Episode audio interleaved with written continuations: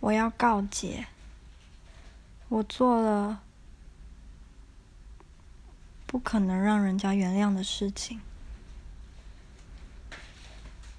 我今年二十六岁，有了一份不是特别喜欢，但没有又不行的工作，一个人住在台中。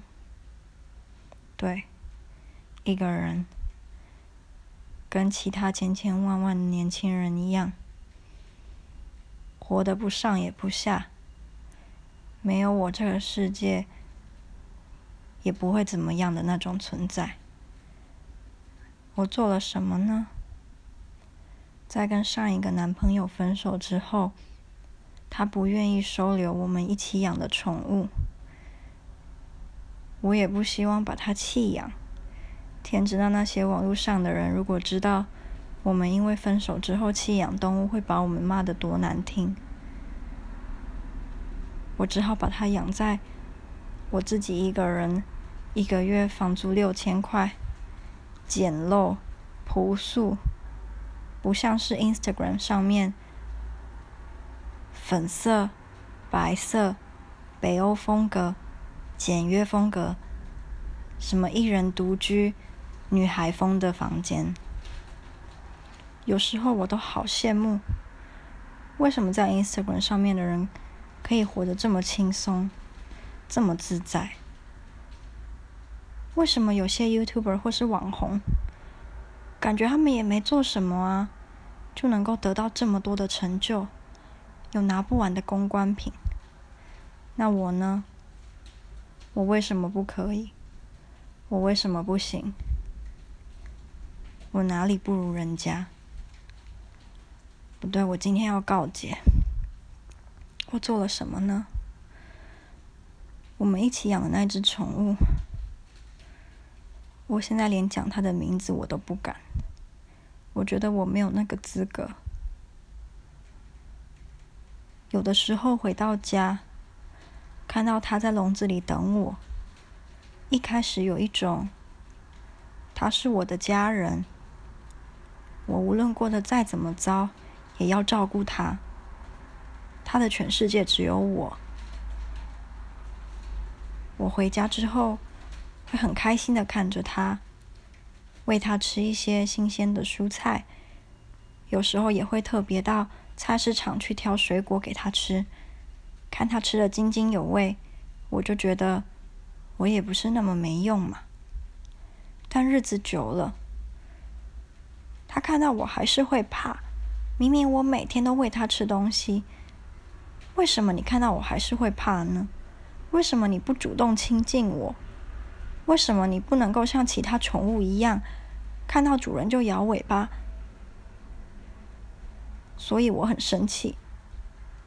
一开始。我只是轻轻的敲他的头，告诉他：“我是你妈妈诶，我每天要拿东西给你吃，你不要这么不识好歹，偶尔也对我撒撒娇嘛。”但有的时候公司比较忙，想到等一下还得去买蔬菜，就觉得很烦躁。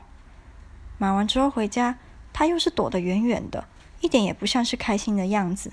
我忙了一整天。最后还不能马上回家休息，就是为了要买东西给你吃，你怎么还是那副死样子？所以我边喂东西给他吃，边拿东西敲他的身体，不是很大力，他也没有什么特别的反应，但这只是一个兆头吧，一个一开始就应该被阻止的念头。到了后来。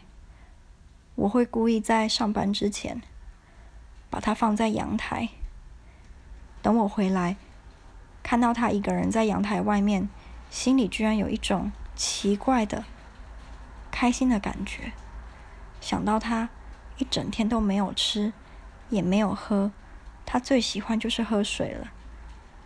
不知道它是不是跟我一样正在受苦呢？我会把它放回笼子里，但我也不会马上喂它。我在等，等它会不会知道亲近我，我就会饶过它。但它当然没有。于是到后来，我打它，拉它，甚至往它身上倒水的频率越来越高。有的时候我也会怕，怕隔壁邻居有没有听到他终于、终于会在我欺负他的时候发出的叫声。如果被人家知道了怎么办？我是不是就会上报纸？上新闻，尤其是上到网络上那些奇奇怪怪、五花八门的什么公社，然后把我一个人以前所有的隐私都抖出来，大家会对着那些跟这件事情一点关系也没有，我的外表、我的一切拿出来嘲笑，我也是会怕，但我就是深陷在这种伤害他的快感里面。抽不出来了。我喜欢看到他挣扎的样子。我喜欢控制我自己力道，因为我知道我再大力一点，他就会死亡的那种感觉。我喜欢当他叫的时候，我把他的头压在地板上，他动弹不得。却又想要挣扎的样子，但另一方面，我也觉得愧疚。我也觉得，我为什么会变成这个样子呢？我很喜欢在脸书上看那些可爱小动物的影片跟照片。我以前也养过几只宠物，也曾经当过很好的主人。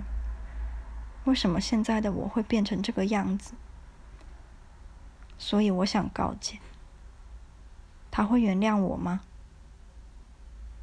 他会原谅我吗？